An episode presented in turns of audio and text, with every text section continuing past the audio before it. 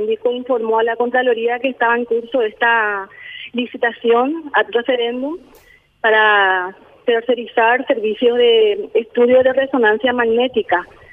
Y mm, él hizo algunos cuestionamientos que dio que compartió con la con el contralor y el contralor dispuso entonces solicitar eh, requerir informes y documentos a las autoridades del IPS sobre esta licitación en curso.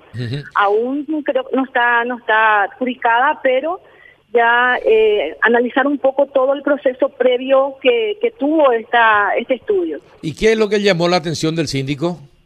El IPS tiene un contrato lo suscrito actualmente, ¿verdad? y suscribir otro contrato nuevo con una por por por 10 años con un monto importante eh, también que el IPS tiene un, una unidad encargada de este estudio. Entonces, ¿qué va a pasar con esa unidad? ¿Qué va a pasar con el personal que está en esa unidad?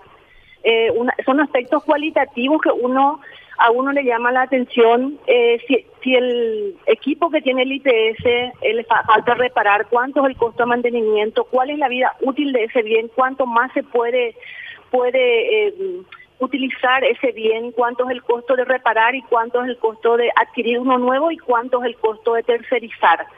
O sea que esos son aspectos que, que realmente cuando uno hace un análisis cualitativo y cuantitativo es, es relevante.